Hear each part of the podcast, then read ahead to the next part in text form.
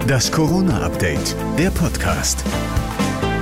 Hallo zusammen, heute ist der 1. Februar und jetzt gibt es eine neue Folge des Corona-Updates, der Podcast mit dem Nachrichtenstand von 14 Uhr. Ich bin Thorsten Ortmann. Hallo. Impfgipfel, das klingt nach dem großen Wurf, das klingt nach aus dem Boden gestampften Fabriken und Milliarden zusätzlicher Impfdosen in den nächsten 24 Stunden für die EU.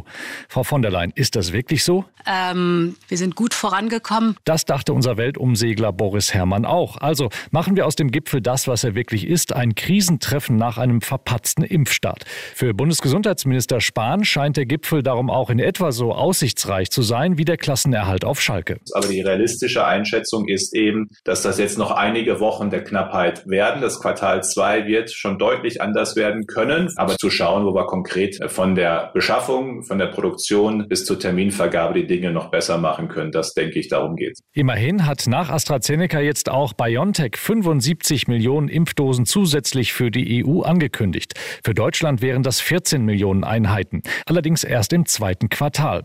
Außerdem hat Bayer heute mitgeteilt, dass man den CureVac CureVac-Impfstoff produzieren will. 160 Millionen Dosen sollen im Wuppertaler Werk vom Band laufen. Leider erst Ende des Jahres. Also alles keine kurzfristige Lösung, aber für NRW-Ministerpräsident Laschet trotzdem ein wichtiges Signal. Dass wir erkennen, wie bedeutsam das ist, in einem solchen Moment nicht von den Weltmärkten alleine abzuhängen, sondern autark in Deutschland auch produzieren zu können. Auf die Idee muss man erstmal kommen. In Thüringens Corona-Hotspot Jüchsen haben rund 90 Jecken einen Faschingsumzug veranstaltet.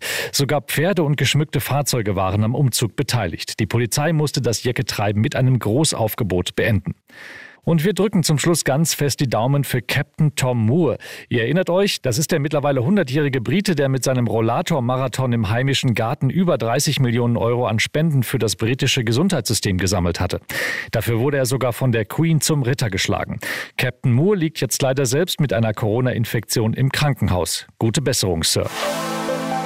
Das war das Corona-Update, der Podcast vom 1. Februar. Und noch mehr Hintergründe hört ihr wie immer auch in unserem Hintergrund-Podcast Corona und jetzt überall, wo es Podcasts gibt.